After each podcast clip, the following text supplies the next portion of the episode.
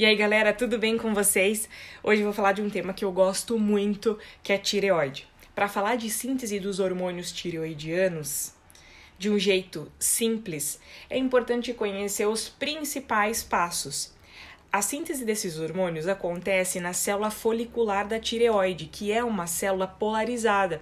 Por que, que ela é polarizada? Para justamente acontecer todos os passos da síntese dos hormônios tireoidianos do jeito correto.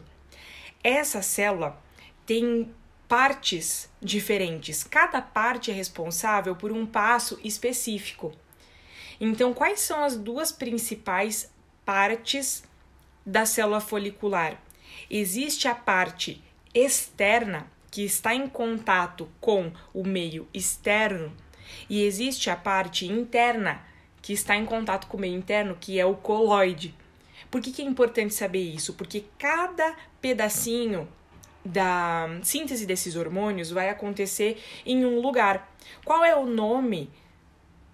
Assim, é uma divisão funcional, não anatômica. Qual é o nome dessa partezinha da célula folicular que fica em contato com o meio externo?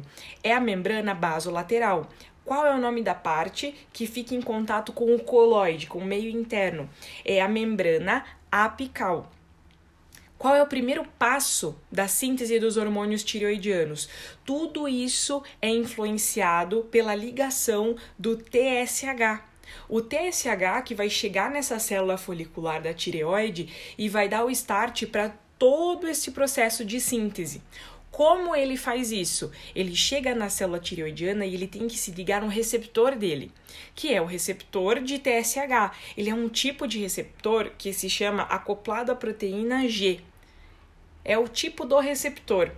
Mas para esse TSH chegar e se ligar no seu receptor, onde ele tem que chegar? Ele chega pelo lado de fora, ele chega pelo meio externo. Então, a ligação do TSH com o seu receptor vai ser na membrana basolateral.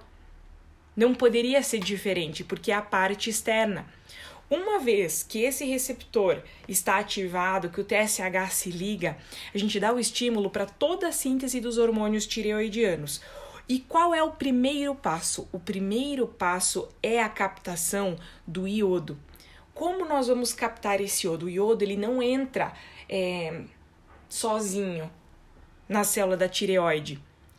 Ele precisa de um transportador. Então, a captação do iodeto é o primeiro passo e ela requer a ajuda de alguém.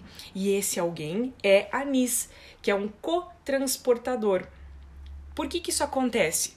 O iodo precisa entrar de um jeito ativo, por transporte ativo na tireoide com a ajuda do NIS, porque a concentração de iodo dentro da célula da tireoide ela é muito maior que a plasmática, então não tem como ser um transporte sem ajuda. Nós precisamos do transporte ativo da NIS. E onde que vai estar a NIS? O iodo ele está na parte de fora e ele tem que entrar ativamente para a célula da tireoide. Então, a NIS ela tem que estar nesta parte externa, na membrana basolateral, porque ela consegue pegar o iodeto que está do meio externo e passar ativamente esse iodeto para dentro da célula.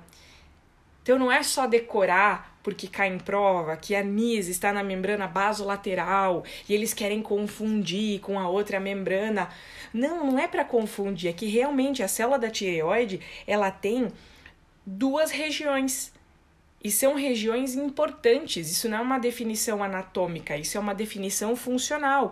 Existe a membrana basolateral, que está na parte de fora, e existe a membrana apical, que está relacionada com o meio interno, que é o coloide.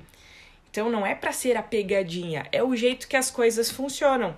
Então o primeiro passo é NIS que vai incorporar o iodo. Então ela vai pegar esse iodo que está lá no meio externo e colocar ele dentro da célula tireoidiana. Esse é o primeiro passo, o fundamental para a síntese dos hormônios tireoidianos.